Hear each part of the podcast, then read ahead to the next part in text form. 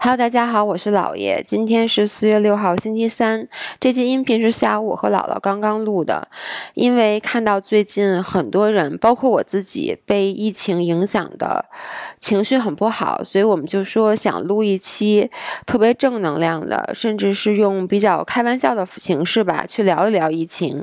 但是现在晚上我一个人坐在这剪音频，坦白讲，我自己刚刚有了一个非常严重的 mental breakdown，在健身房大。哭了一场，就因为看了十分钟的朋友圈儿，所以我现在也在想，我们这期音频里面的态度可能不适合很多人，甚至会激怒一部分人，因为我们两个真的没有被疫疫情影响到什么，所以我们没有资格站在这儿跟任何人说，遇到疫情你需要正能量，你需要。嗯，与之抗争，你不要就往不好的地方去想，因为别说你们了，我都做不到。所以本来我是不想发这期音频了，但是刚刚问了一下群里的五人，尤其是在上海的五人，他们说在这种情况下，他们很需要这种，嗯，没什么营养，然后不严肃，就是瞎聊天的明信片来听，帮助他们打发一下时间。所以我最后还是决定，嗯，这期音频我会发。但是如果说你说老爷，我现在心情不好，我不想听你们俩瞎逼逼，我完全理解。然后也希望大家能够知道，姥姥姥爷的态度绝对不是事不关己高高挂起。我们非常非常的能够看到大家现在正在经历的，呃，也希望疫情早日过去。所以最后，嗯。如果你想听这期音频的话，enjoy。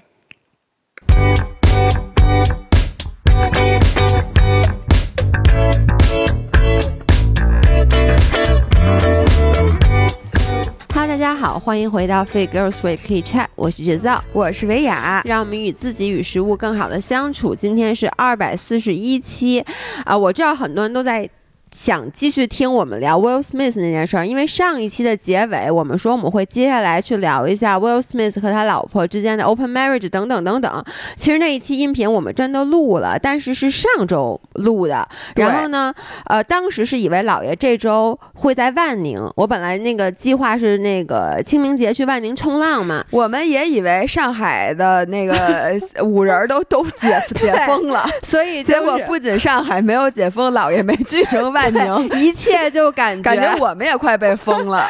就是你知道吗？感觉又坐在这儿，感觉很很魔幻。魔幻 是的。然后那个先跟大家 update 一下，所以这为什么我们这期重新录了期音频，是因为我们觉得 Will Smith 那事儿也第一是有点过时了，然后呢，第二就是这两天疫情仿佛又变得更加的严重了。我们还是想就着热点先来说一下疫情的事儿。然后那期音频呢，姥姥 hopefully 啊，姥姥两周以后要去骑车，去西藏骑车，hopefully 姥姥能能去能去。如果他去的时候正好，我就把那期音频拿出来给大家放。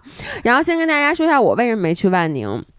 当时在录音频的时候，本来啊，我们俩之前的计划是我四月初在清明小长假的时候去西藏林芝徒步。嗯，我回来以后，我们俩直播，然后姥姥再去林芝骑行。我们俩还说，哎，这地儿虽然说咱俩没法一块儿去，但是咱俩看的不是。同一天看桃花，但是分别都看了。对，而且千里共婵娟是，而且还说我们俩回来以后想好好的录一期音频。结果这话刚说完没两天，北京就上星了。上星之后呢，我们的那个领队就跟我们说肯定去不了了。然后去不了以后呢，悠悠就跟我说：“哎，你跟我去万宁吧。”说万宁这两天，我跟万宁这两天浪。巨好，特别特别好，就是那个浪的大小又合适，间隔又特别久。然后我们俩特兴奋，我把机票、酒店都订好了，不说，我还要了一大堆泳衣，我还给自己买了新的冲浪服，还买了好多的防晒霜和新的防晒棒。然后我行李都开始收拾了，小背心、小裤衩都拿出来了。然后万宁发现了两例是咱们上海同胞去的，呃，住在了那个喜来登酒店。然后呢，结果当天喜来登就封了，我当。当时，你知道人总是有一些不切实际的幻想。我当时就说，这个神州半岛它因为封的很快，它应该不会波及到外面。我还说应该能去。然后呢？悠悠就跟我说说有可能悬，我说哎这个不可能，我说这个就那么两例，我这话我跟你说，literally 我们俩正在聊呢，这话还没说完呢，咱们的五人发给我一个海南最新的防疫政策，对通报那公众号，对通报，但一开始说的是就是说。呃，不建议去了。嗯，然后呢，我就跟悠悠说：“我说不建议去是不建议去。我说我脸皮厚，我这话又是没说完。我跟你说，前后这俩通报时间不超过一个小时，第二个通报就来了，就是说，凡是你从那个中高风险地区去的话，就是到哪儿就就地隔离。然后呢？”我，但你知道吗？因为北京虽然有星，但是我住的地方并不是中高风险。然后之前不是说像北京啊、上海这种叫什么直辖市，然后其实我们是按省来划分的。也就是说，虽然你是从北京来，但是只要你所在的区域不是中高风险就行。然后我就给海南防疫办打电话，人家就说我们管不了那么多，就说只要你的行程码上带星就不能。对，而且他们就给的很含糊，因为我又问了酒店，酒店说你能来，酒店说只要你不是那个中高风险的地区就行，但是你问机场，机场就是说我们不知道这件事，防疫办管，反正就是。其实现在的问题就是，你很多地方你没有一个很明确的规定，就跟咱们当然回不了北京也是，你看机场不让咱们回，但火车站就不管。对。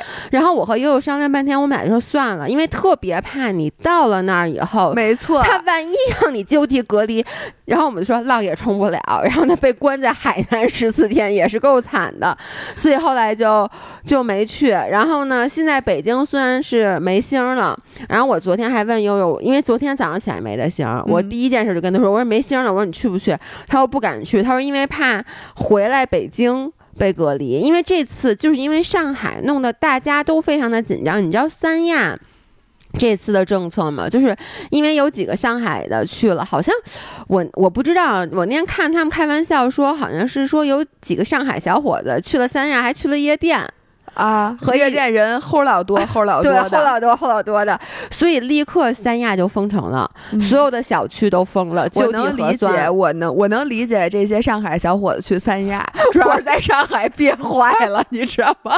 去三亚咱们也不订酒店了，怎么着哪儿人多咱们去哪儿，结果中招了。结结果就主要是把三亚整个给霍霍了。然后我那因为你知道好多人是想清明节去三亚的，因为之前。前三亚之前一直是带星，好不容易三亚可刚摘星，你知道又挂上了，好像没上星哦。但是咱北京可是续上了，北京没续啊？没续吗？北京昨天摘了，你别告诉我今天又。没关系，马上就要有了，你别着急。觉得是，就是。虽然三亚没上星，但是三亚因为之前怕了，所以立刻所有人都给关起来，就是小区什么的。然后我就看我这两天朋友圈有的，literally 是说，哎呦，刚想趁着清明假期之前请几天假，刚飞到三亚，刚入住就被通知三天不能出门，连着做三天核酸，所以特别的惨。然后我最近在朋友圈里看到的所有的事情，就都。真的是可以用魔幻来形容，就是那一件一件的事儿叠加在一起。我原来还对什么事儿表示惊讶或者什么的，我现在，呃，你先，你我觉得你先把这最魔幻的经历给大家念一念，你把这故事给大家讲了一会儿，我再补充。我想说的是。强哥，我们二军的强哥被关进了方舱，然后我一会儿给大家汇报一下他在方舱里头干什么了。大家不要觉得我们俩好像一种幸灾乐祸的表情，其实我能说，在上咱们就是清明节假期的第一天晚上，嗯，我因为这事儿我 almost 哭了，不是因为抢过进方舱了，那会儿你还不知道他进方舱，就整个这些事儿一件一件的，弄得我就是觉得怎么我恍惚了。你知道，我就觉得这都三年了，我就想说，这都三年了。每一次我们俩在录关于疫情的话题的时候，我都想，这可能是最后一次录了，就以后快了。没想到，就感觉我是快了，快隔离了。我跟你说。但我能跟你说，我看到现在朋友圈里，以及我听说，因为最近故事有的实在是太多了，然后有好多人我真的是认识，因为他在其他的城市吧，什么你看吉林那么严重，但是咱们没有太多吉林的朋友，但是咱们的上海的朋友 可特别多，就听的就是从一个你在网上看到网友的故事，变成了你身边的真人真事。我这两天每天都在给自己做心理准备，就是做好被隔离的准备。我真的就觉得下一个就是咱们。对我一会儿咱们最后会说一些，就这次疫情改变了什么？没错，而且如果咱俩被隔离了，咱们有什么？咱们的 strategy 是吧？对，OK，我给先给大家读一下，这个是我刚刚看到我们五人在群里转发的一个帖子，是今天刚发出来的。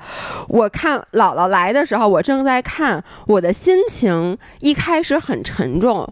但看到最后，我笑了，就我不知道为什么我笑了。我给大家读一下，我我不给大家，我给大家总结一下，这是一个，呃，美国的律师，就一个在美国的华人律师，他前段时间回国的一个经历。然后他这个题目起的很逗，这篇文章来自原创薛，呃，叫美，在美国的薛律师。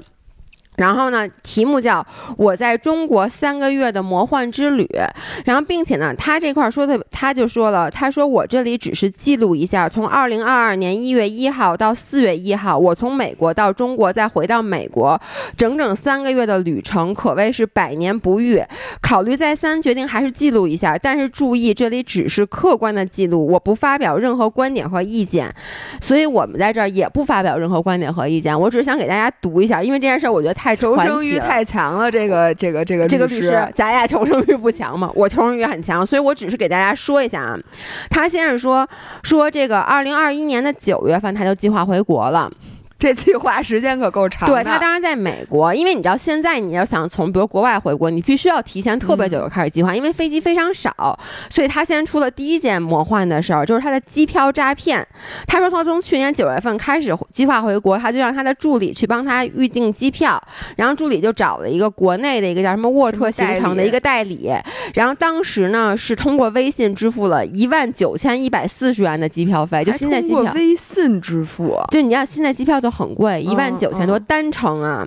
然后呢，结果在他回北京的前一天晚上，还没有给他出票。搁广州，他是去对去广州，对不起，还没给他出票。然后呢，这个时候票务才跟他说没票了，让他自己买。然后说买了不管多少钱，那个这个怎么说？就这个票务公司给他报销。所以他就买了，最后那个机票是两万九千五，单程机票。结果买了这张机票以后，反正最后他就说票务公司并没有给他补钱。然后他在这里就提醒大家，就是一定要通过平台去订票，不要。所以那一万九倒是给他了，是吧？对，一万九退给他了，但是他等于因为这事等于就两万九的那个机票嘛。然后呢？这是他的第一件事儿，第二件事儿就是他一月四号到的北呃到的广州白云机场，然后呢落地以后呢，但就跟你那个上次说你以前那个大学同学一样，就先要去隔离，然后他被安排到了一个酒店去隔离。这个酒店他写的是还不错，就是一个温泉酒店，屋里面还有一浴缸哦，就是你看那个照片儿，觉得真的还不错。然后呢，他当时呃酒店价格也还可以，然后餐也还可以，他心里想的是正好在这里可以利用这十四天好。好好休息休息，然后呢，能赶上腊月二十三的小年，因为他其实回国，他是要回山东。过年，他的目的就是过年，因为他已经很久很久没有回家过年了，所以他就对于这次很期盼。结果呢，我现在不知道为什么忍不住想笑一下，已经开始想笑了，是吧？他本来想的是一月二十三号啊就可以回家过小年了，然后他说，正当我洗好澡、吃了晚饭、准备躺下休息的时候，一通电话改变了一一切，我被通知在机场的核酸检验是阳性。当晚会被移至呃移转移到医院确诊。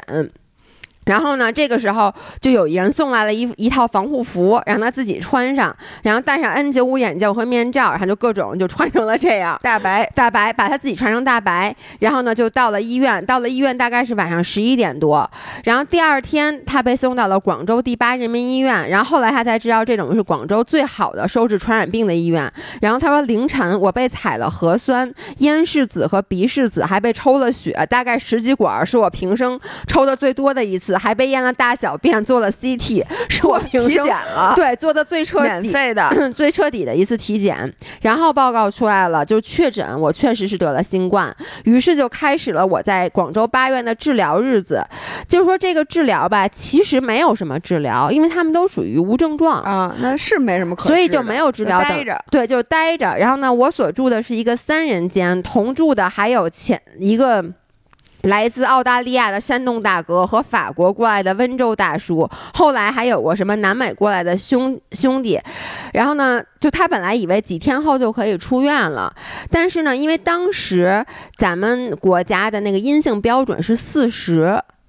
就是他是你知道，你做完那个就是那个，其实咱每次做完核酸，他是要看那数据的，就是他那个就是你得达到四十的标准，然后呢才可以出院，而且出院的标准是连续两天达到四十级以上。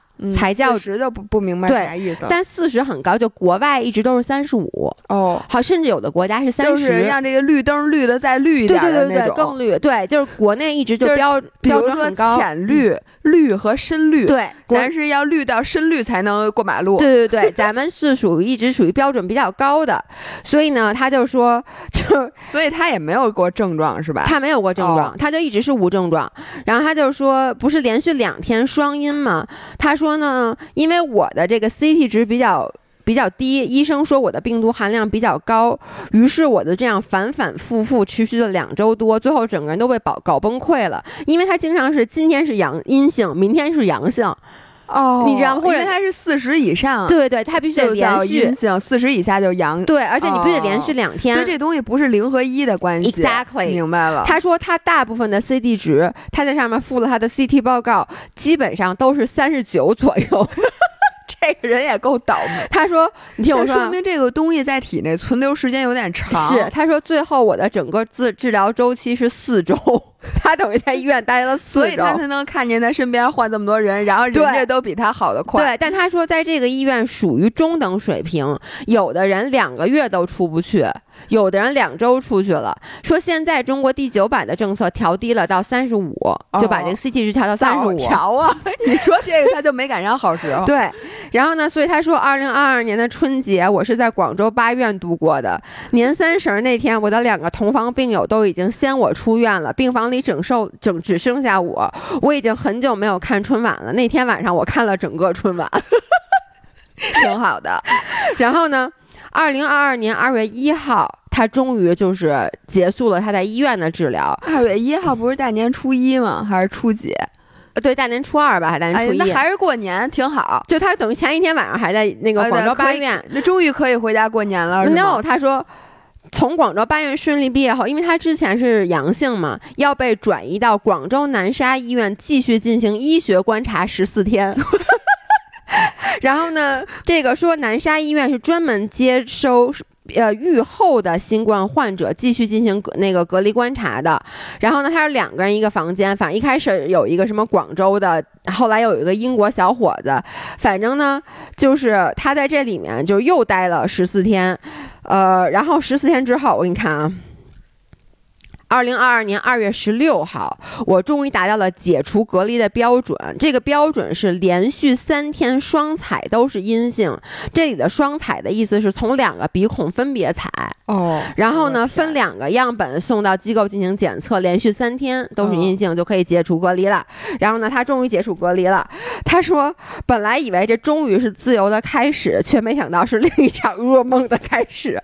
说，因为他终于解除隔离了，和我一起出。出院的是一个从阿联酋回来的上江西上饶的大哥。我在医院等车，呃呃，就是因为我在医院等车的时候，就知道他等于也在这个广州八院和南沙医院待了三个多月了。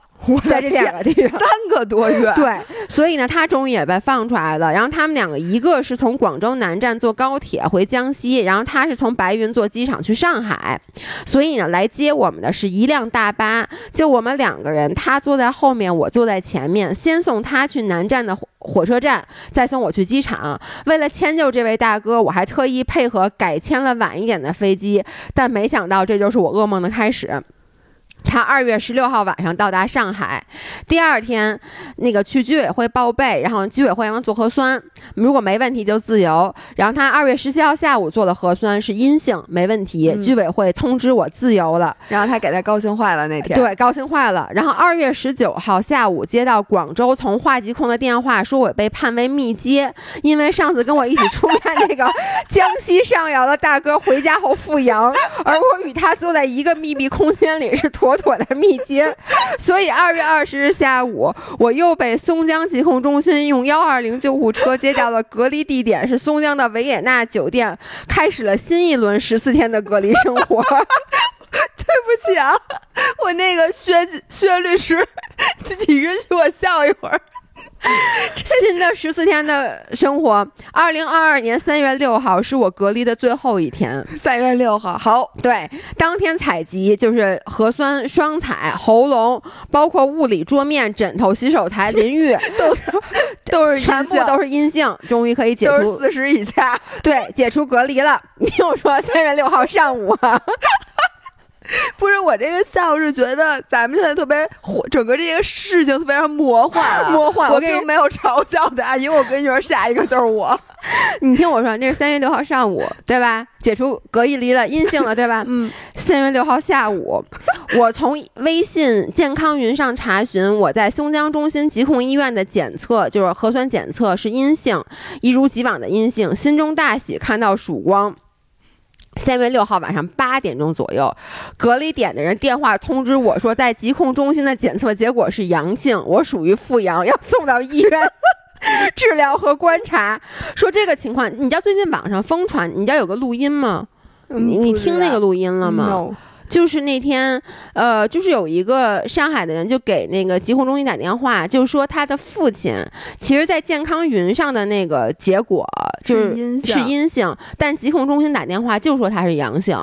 他说：“那你把这个报告给我看，然后也不给他看。”这是前段时间一个疯传的录音，然后包括他其实是打电话给哪儿我给忘了，但是人家那个领导就说说这个我们也没办法，说我们也看不到。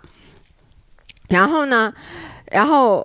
反正他就说说，反正通知他又阳了，对，他就通知他又阳了。然后呢，他就说说我也是索要报告，他们说没有报告。然后呢，反正就是又要把他送进去隔离。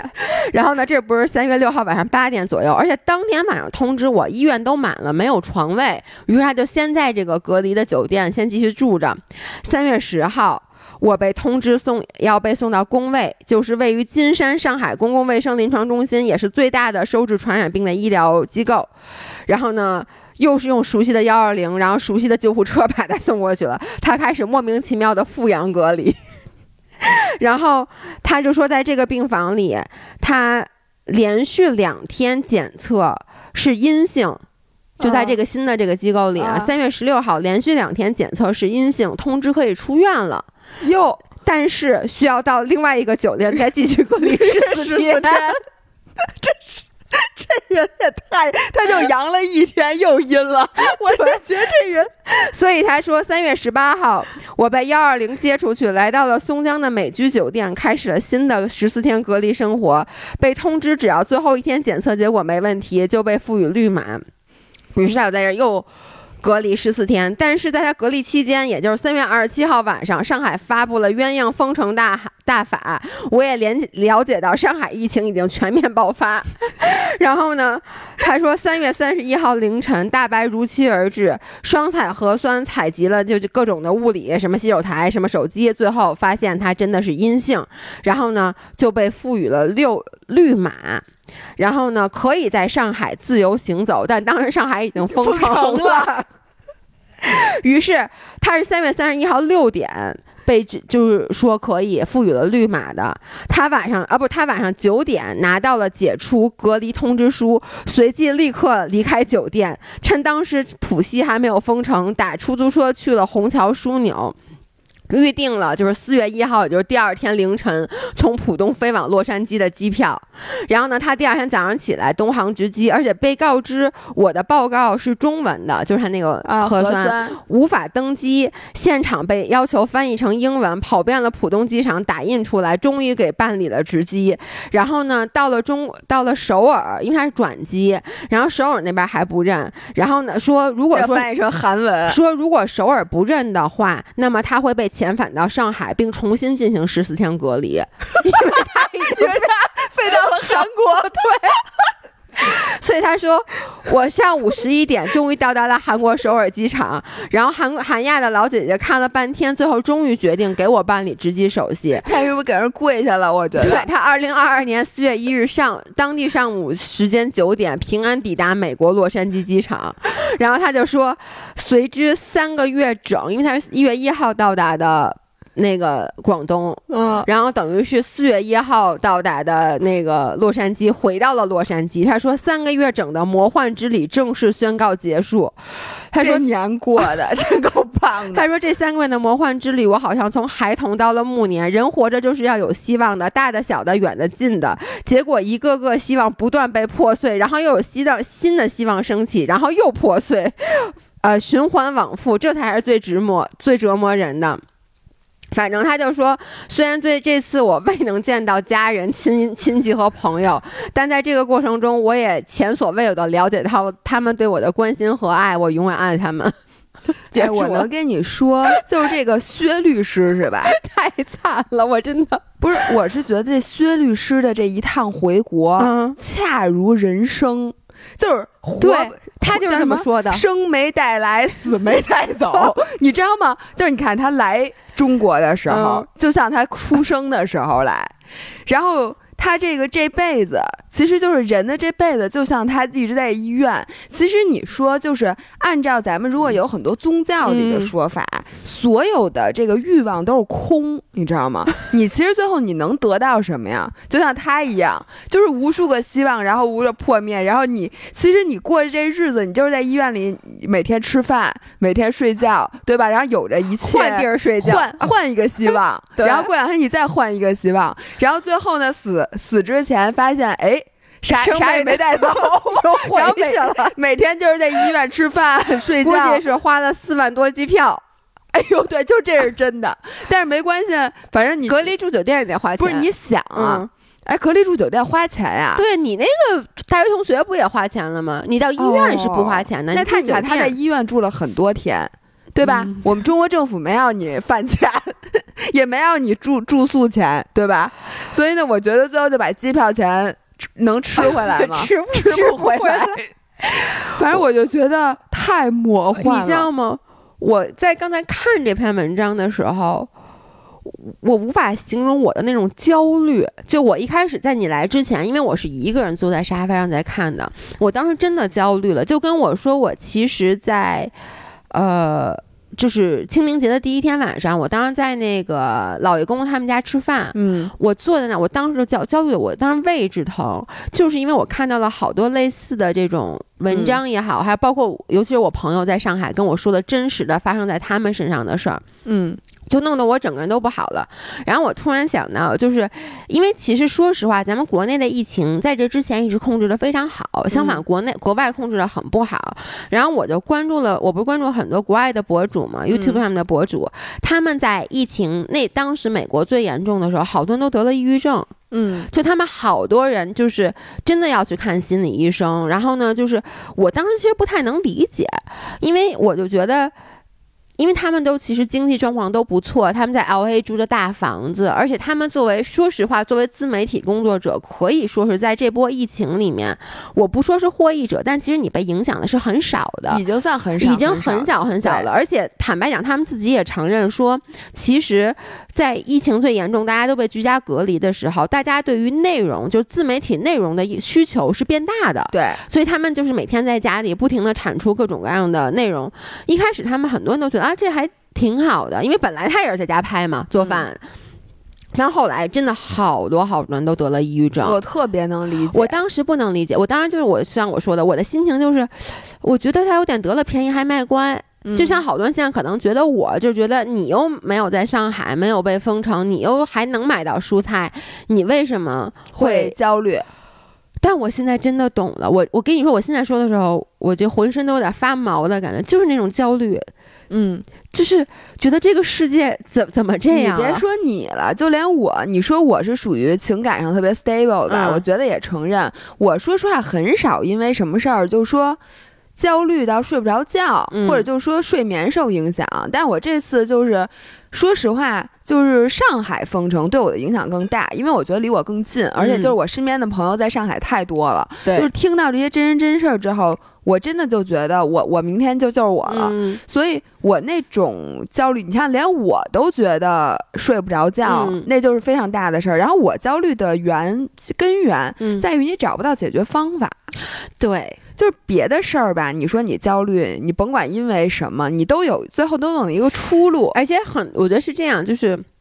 一般有两种事儿，一种是你自己能解决的事儿，就是靠你自己努力，只是你现在还没想到你怎么一个更好的方法。嗯但这种事儿，咱们就咱们都知道，只要努力有时间，咱们都会能解决。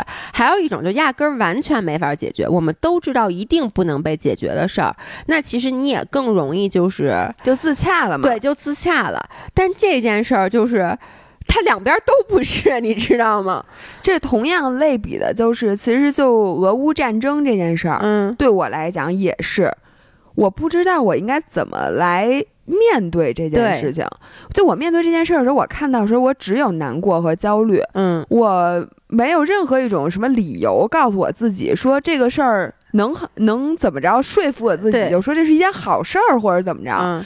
但是就是这种焦虑，但是我跟你说，我现在嗯。心态倍儿好，嗯，就是对于疫情这件事儿。嗯我不知道为什么经过几天的焦虑，我现在彻底不焦虑了。因为强哥给你带来了哎希望，。强哥真的给我特别对我影响非常大，嗯所以我要给大家讲讲强哥的故事。嗯，大家都知道二群有一个强二，群之光之光，强二哥老群之光白。，一个是那个跑一百公里，对吧？上次强哥是怎么回事？上次强哥是在我记得特别热，好像北京那天四十度还是三十九度，他来北京出差，然后那天他生日，是呃对，然后哎，他是他生日吗？我记得是，反正他在北京。我去年我记得是七月份还是八月份，那天反正是特别夏天，我跟你们说有多多热啊！因为当天我去划水都差点没中暑了，我印象特别清楚。后来晚上我在群里得知强哥跑，强哥就是生日，强哥跑了一百公里哈，凌晨四点多开始跑的吧？对，然后我们二群的轩轩还给他制作了一枚奖章，还陪他跑了三十公里，最后嗯在奥森给他颁发了一枚那个奖章。嗯，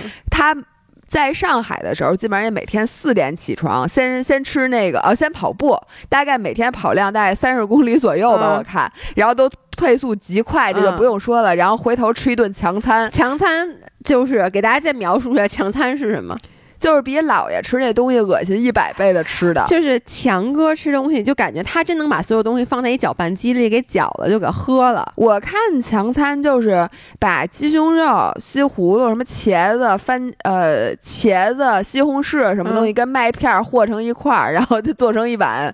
对，拿拿那个对拿那个 blender 给搅了，而且强哥也是我们之前说过，哎强强寡口吃吃八宝饭、冻饺子都是他。对，就强哥有点饮食障碍，他就是那个每次暴食症爆发的时候就吃冻饺子生的啊，哎生的熟的，生的，生饺子生，然后冷冻八宝饭，这都是他干的。嗯但是所以大家知道这个强哥就是一个集呃饮食障碍与。呃，集饮严重的饮食障碍与严重的运运动动强迫症症的人于一身的人，也就是这世界上最不容、最不应该被关进方舱医院的人。就是我，我跟你说，我本来啊，嗯我开始听说强哥进方舱了，嗯我心里咯噔一声，嗯我就感觉就像把我们家的狗放逐山林，或者把一个本来天天在外不，面你不能说放逐山林，把你们家的狗关到厕所里，或者对这两个是一样的，你懂吗？就是你感觉他不可能适应，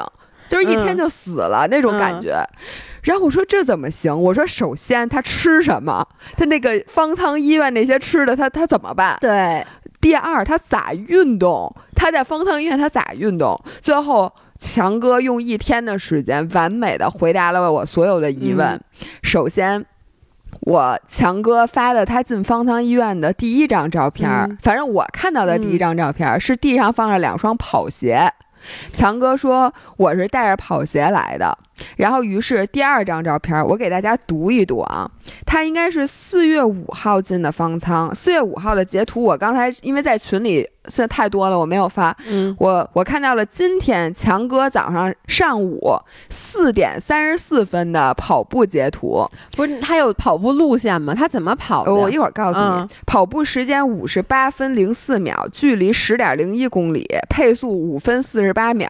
我再给大家看一下。哎，我给姥爷看，我没给没法给你们看啊。强哥的跑步路线就是方舱医院的有一个过道。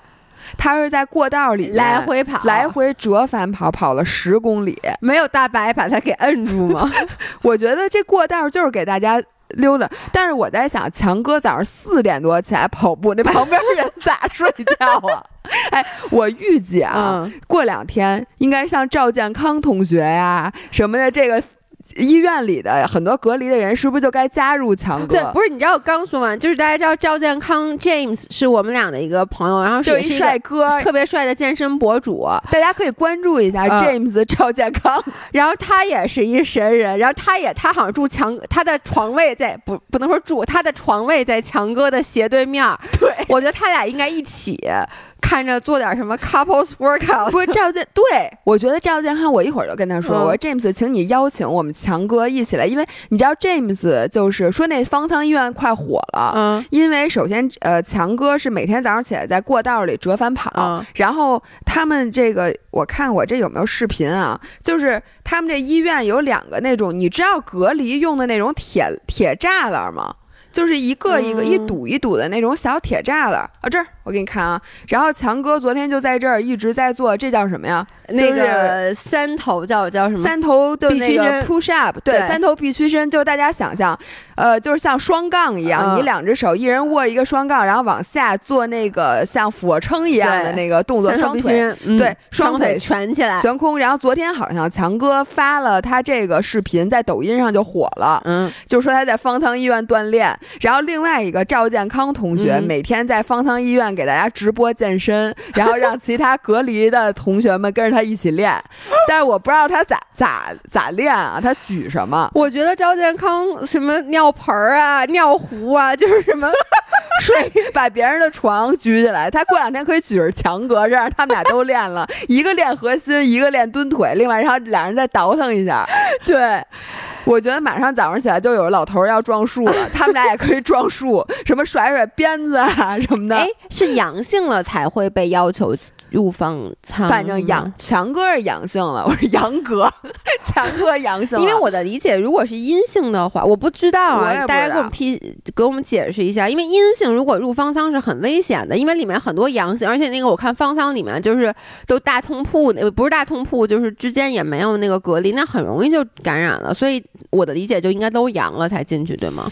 可能吧，嗯，可能呢，哎，健康哥也阳，健康哥也阳，还有野生珍妮，他们仨都阳了，都在一个方舱好像，哎，好像说珍妮是女生，她在另一个方舱，那个方舱里还男男女，那肯定得宿舍，对，然后还有的，然后我就担心强哥吃的不好，结果强哥发的那东西。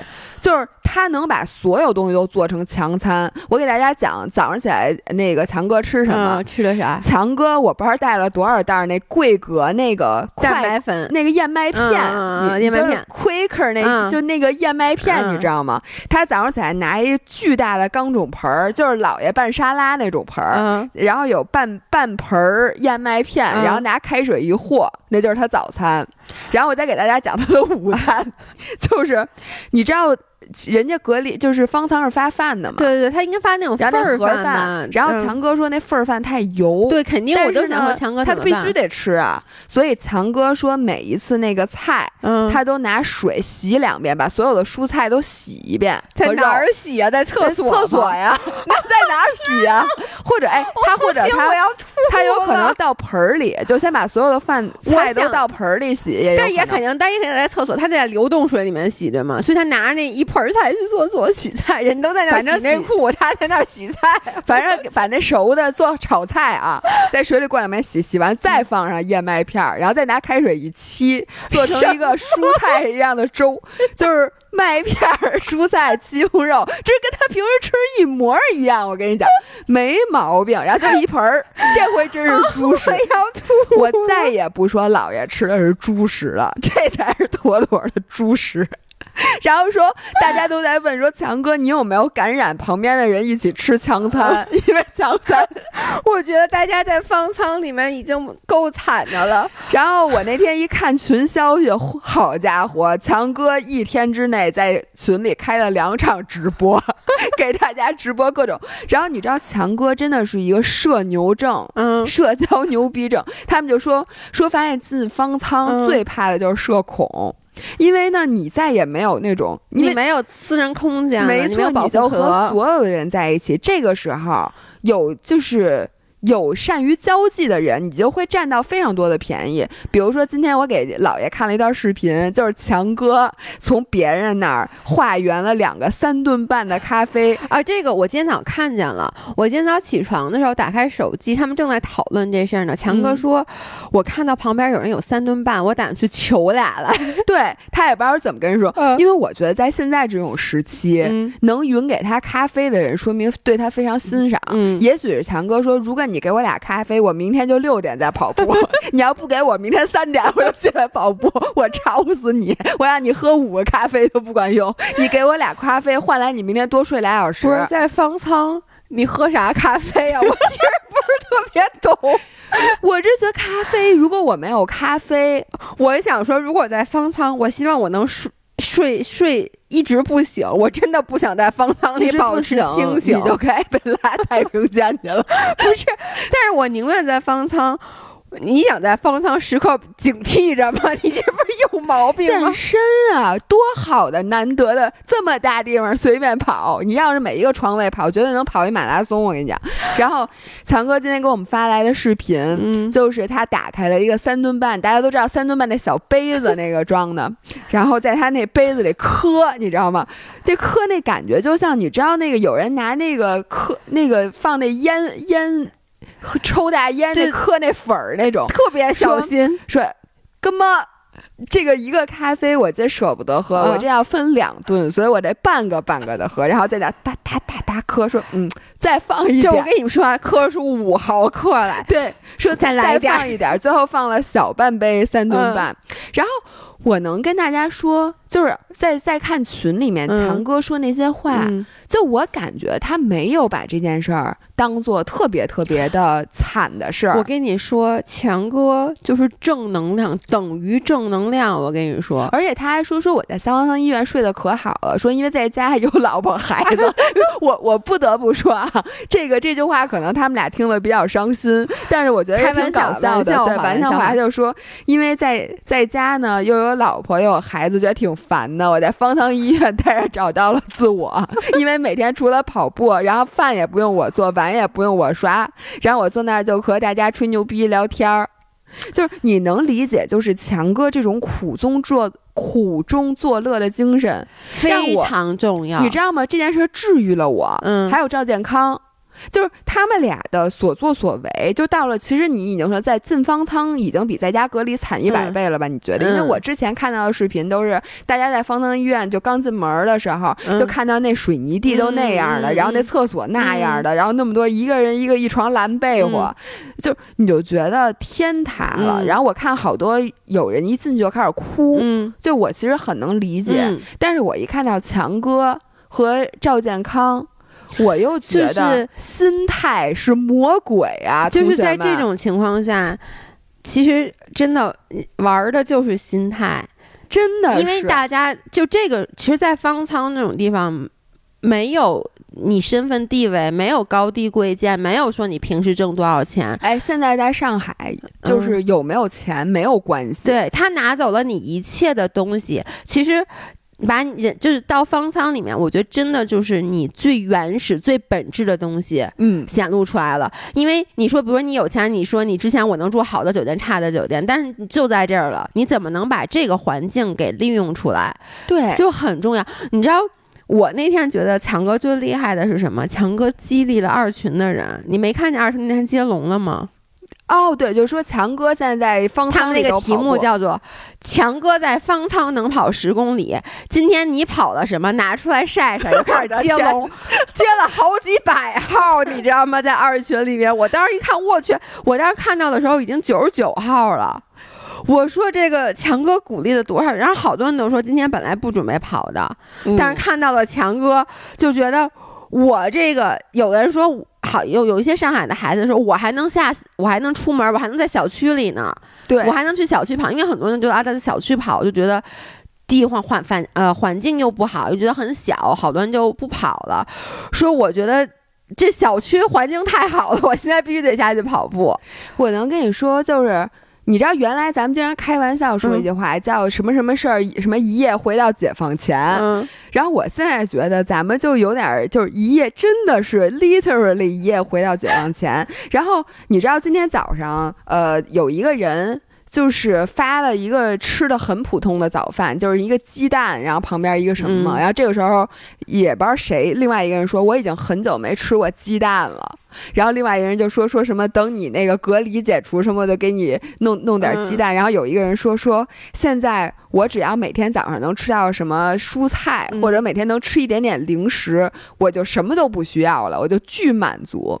然后我就在群里跟大家说：“我说你发现没有？我说，因为咱们都说说没有是没有绝对的好，也没有绝对的坏。但是在疫情让咱们都特焦虑的时候，咱们就觉得这疫情一无是，就是疫情给我们带来的这些东西全是负面的。”没有正面的，但我今天就觉得，因为强哥这件事儿，然后因为昨天我发生的一些故事，一会儿也给大家讲。我现在觉得不可能说还这个疫情对我们绝对是有好的地方的。这好的地方就在于我们好像每个人摁了一个 reset 的键，嗯，就把我们重置了你的一切，把我们的整个的 expectations 全都重置了。因为你有没有发现，就是人其实是一个。就是你的幸福感只和一件事儿有关，就是你的预期。对，之前咱们说过，而且由俭入奢易，由奢入俭难，你知道吗？就是当，呃，我觉得是这样。比如说，我我我过上了好的生活，然后你说让我自己再去忆苦思甜一下，就是像尤老板那样，是把自己扔到农村，很很难。但是。你知道吗？那就那我觉得咱们就可以比喻成，就是说这个疫情，尤其是如果你经历特别惨的事情，就是像那个相当于那好梦一日游的那游老板，就给你关到村儿里去了。对，还真的有点像。但是就是这个疫情，就是迫使我们不得不回到之前。忆苦思甜。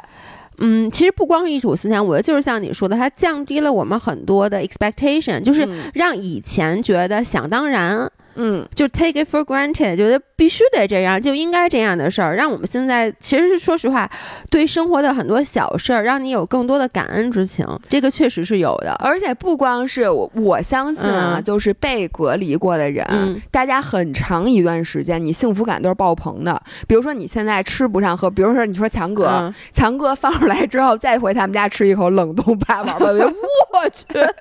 因为毕竟是冷冻的，我都没吃过冷冻的东西，我就就好长多长时间没吃过甜的了吧？你你就想，那人家不可能给他发冰棍儿吧？是，你知道那个，其实之前。呃，我没有赶上过你说抢菜特别困难，就是我对那会儿你还没回国对，很多人都说说这次就特别像疫情刚开始的时候，但疫情至少北京啊，当时疫情最严重的时候，我我当时不是正好跟老爷公就去奥地利滑雪了嘛，然后我们确实因为疫情没回来，一开始这是我们俩所经历的，但是我们回到北京之后，菜已经没有那么难抢了，嗯，就至少是能买到的，然后所以抢菜这件事儿，坦白讲，包括咱们现在在北。京是没有经历过的，嗯，但是前天，呃，哎，是前对前天，望京 SOHO，你知道望京 SOHO 出了一个病例，然后呢，我不知道这件事儿，就是我没有那天特别忙，没有看新闻，我只是在晚上，我想在那个每日优鲜上买菜的时候，我点开了，发现一个绿叶菜都没有，一个都没有，我还说这是怎么了？我说北京怎么了？然后我就打开了叮咚买菜，也没有。嗯，我当时我说我我当时说这怎么回事儿？然后过了一会儿，我才看到我的那个朋友的群里面，然后呢，就贵贵她说，因为她老公去了望京寺后塔一，嗯，然后呢，他们家被装了磁铁，然后史阿姨说啊，还好我去的是塔二和塔三，说我们家没装磁铁，说只是让我去签了保证书。但今天早上史阿姨说我们家也被装磁铁了，因为塔二也出了，也出了疫情，就完全不能出门了。所以当时那一刻。就是我真的焦虑了，就当我打开连着打开了三个买菜平台，发现没有蔬菜的时候，然后我们家也没有蔬菜，嗯，然后我记得特别清楚，然后我就和老爷公去楼下的那个超市买，就。就就一盒特别烂的小油菜，我还说今天这是怎么了？我一开始都没有想到，我还以为是是不是过节，是大家怎么着都买了，然后我才知道这件事儿。所以你知道，当昨天蔬菜又恢复供应了以后，我买了好多的菜，我就搁在冰箱里，我就怕又又怎么样。是的，所以我就在想，你我我就是在想，我上海的那些朋友，他们老说抢菜抢菜。之前我没有真的那个意识，但是我现在想，如果我是因为咱俩每天必须得吃蔬菜的人，你说这要是没有蔬菜，包括我今天早打开朋友圈看一个我在上海的同事发了一个，呃，用一个肉末炒了一蔬菜，他说我今天太奢侈了，说我居然炒了一整个蔬菜。说都不知道说什么好了，就有点像你记不记得咱们小时候过年家里会大鱼大肉，就很难得大鱼大肉。现在感觉他们在上海真的吃一顿蔬菜就是是啊，然后你看去方舱就跟住宿舍就大杂院，然后大家街坊邻居什么的，你可以听见 everybody 的聊天儿，然后大家就是各种攀谈，然后一旦你回到那个现实生活，我觉得这个会是你下半辈子的谈资。所以我觉得就是像，而且如果你的方舱里有强哥，你可以结识一个后半辈子的好朋友。对，如果咱们有在上海的五月不在群里的，如果你你你你看看有一个跑步的男的，每天你上去跟他打个招呼。对，我觉得这个被 reset 一下 expectation，嗯，本身这一点真的可能是不幸当中的万幸。对，因为。我就觉得，你你知道，你别别说现在被隔离的人了，呃，不被隔离的人也都觉得我我这两天吃饭都比以前香，因为我一打开手机，大家就都在说，呃，原来啊群里面讨论的都是说这个东西好哪儿呢哪儿哪儿哪儿的咖啡新开的这咖啡怎么怎么怎么着不好喝，然后哪儿哪儿这东西不好吃，然后这家的蛋糕的这个东西好吃，那东西齁甜不好吃。这两天一看见就说，哎，什么东西饱腹感强？说，哎，我今天早上发现这个燕麦就是比什么吃米饭饱腹感强。说我同意强哥，因为大家现在家里的东西都不够吃，然后零食都是省着吃，也没有挑说这个零食这个太咸那个太淡什么的，就只要有一口零食，你都会觉得很好吃。以至于这两天我吃什么的时候，我突然一下都觉得你挑什么挑啊？我觉得有口咖啡喝，有个面包吃，我觉得我特幸福。是，就那天我们去外面吃饭，然后最后就打包嘛，然后呢，我就说，哎，要不然别要了。我说，因为你拿回去你也不一定吃。然后老爷公就说，人家上海都没有菜吃了，打包都给我打包回去，把这剩饭全吃了。就确实会会，其实无形中改变了生活的好多习惯。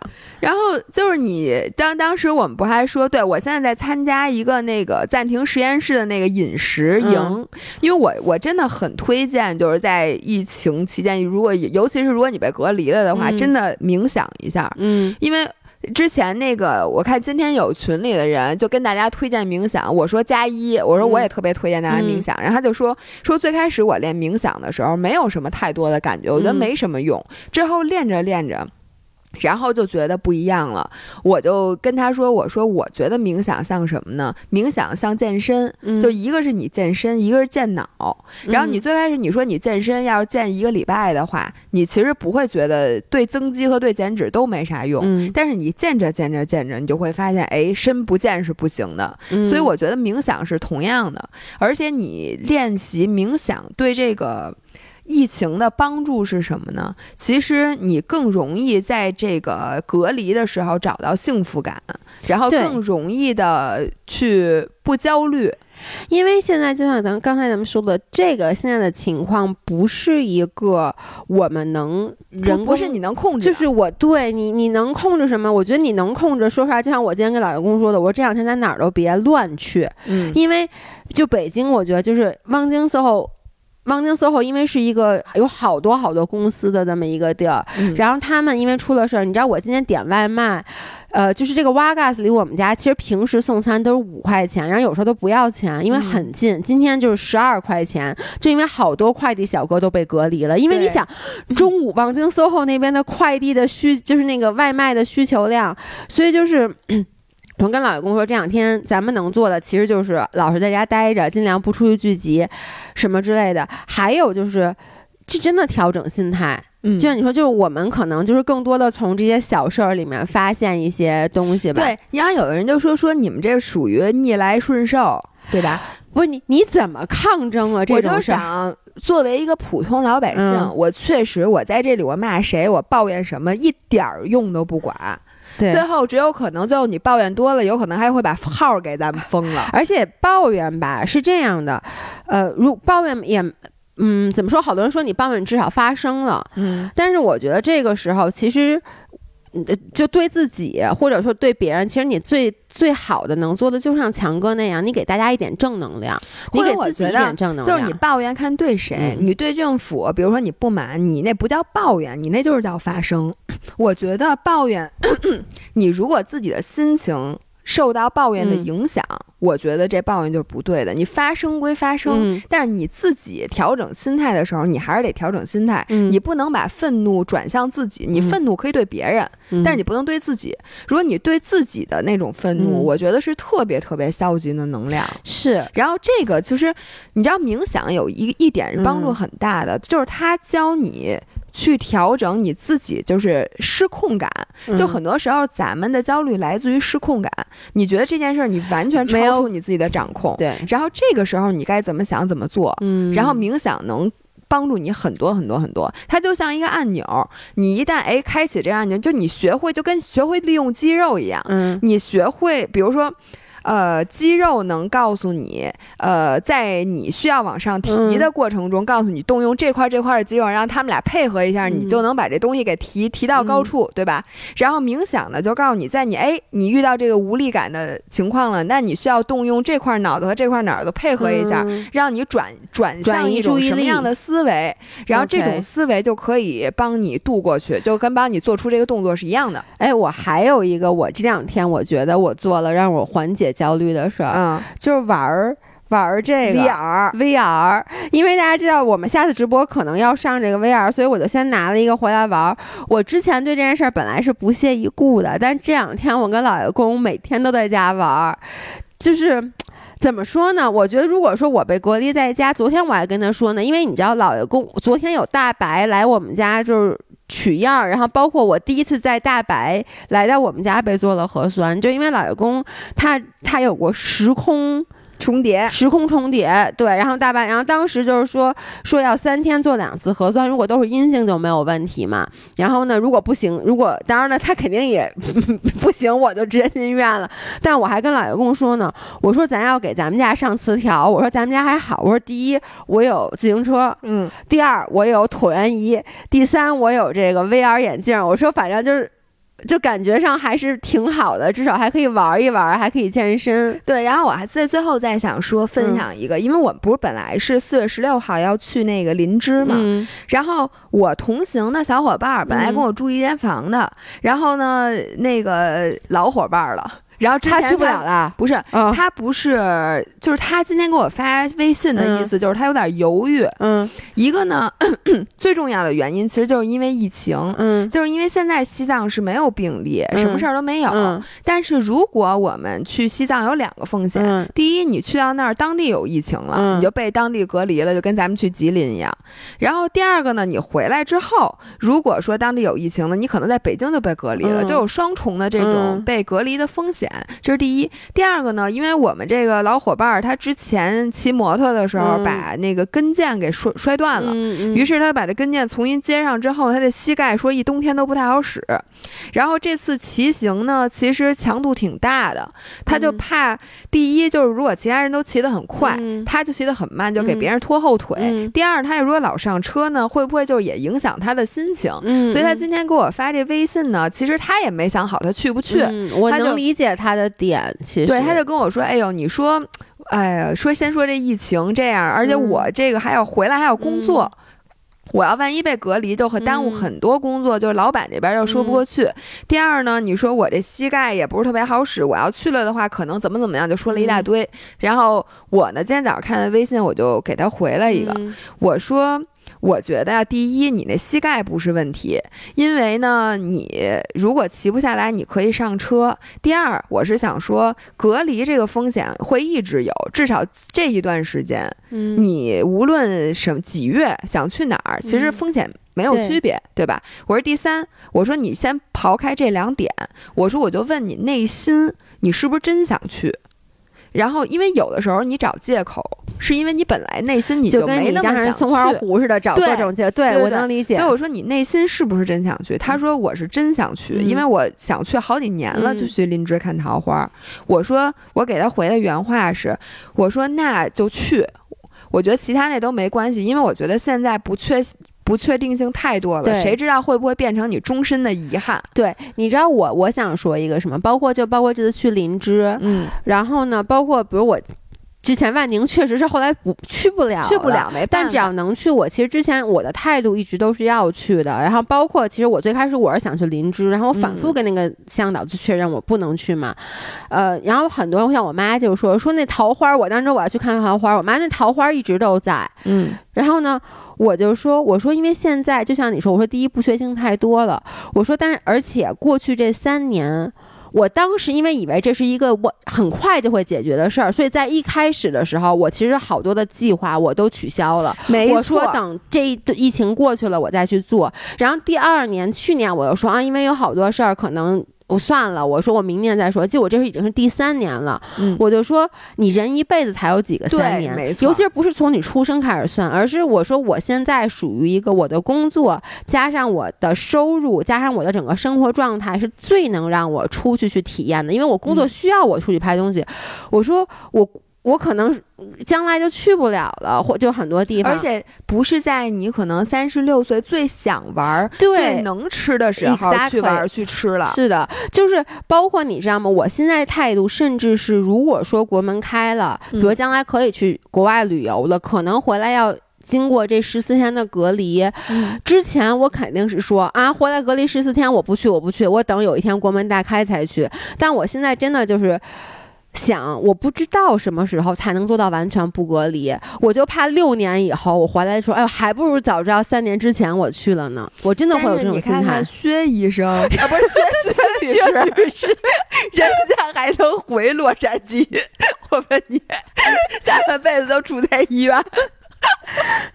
但是我你你知道我能懂你的意思，但是我跟你说，我知道薛律师这个又让我心里又觉得是不是国外可能还是稍微的有点不太一样。反正我我能说就是，我现在心态好就好在，第一，我觉得我不能让这个疫情成为我就是。因为因为很多人的心态，你他说的也没错，就说你不要乱跑，你这儿也不要去了，你那儿也不要干了，因为这疫情万一呢？我确我非常的理解理解，对，但是我就觉得对于我来讲，只要没有不让我去，我不能再让这个疫情这么影响我了。我同意，因为你这么影响，你感觉咱们能活几天啊？对对吧？我就是因为我不知道我还能活多久，我真的不知道。是你确实不知道，你不知道什么明天和意外哪个哪个先来，所以我就觉得我现在的心态就变成这样。然后万一被隔离了，我就想，因为我在北京也有可能被隔离，我出去其实也有可能被隔离，可能几率会高一点。我现在有了强哥这样的心态的武装，我可能就没有那么紧张，也没有那么害怕了。你就。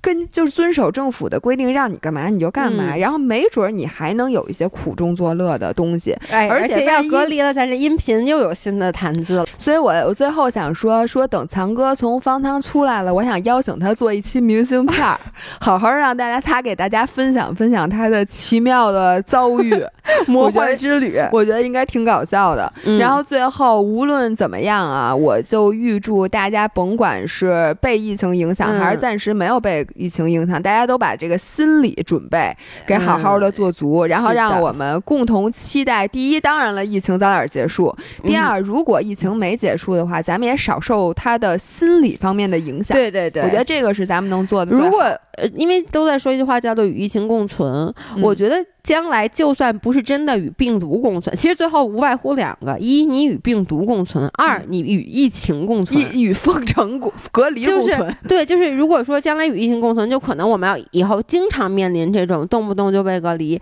那你就不要再让它影响你了，因为一开始我觉得你说别让它影响你，不太可能。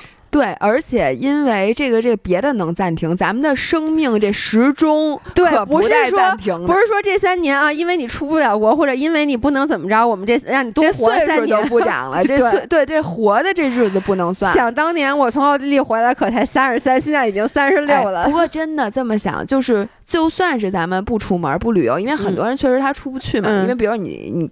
单位不让你出去，你总不能出去。学校的学生都关在宿舍里，但是我真的觉得这段时间，要不然咱们就学学画画，学学琴，多看点书。然后像强哥都能健身，你咋健不了？在宿舍里 你也练练什么俯卧撑或者什么的，因为咱们这也真的不能白活，咱们这一辈子。嗯，好吧，好吧，这价 价值拔的有点有点忒高了，对不起，下一回接接不住了。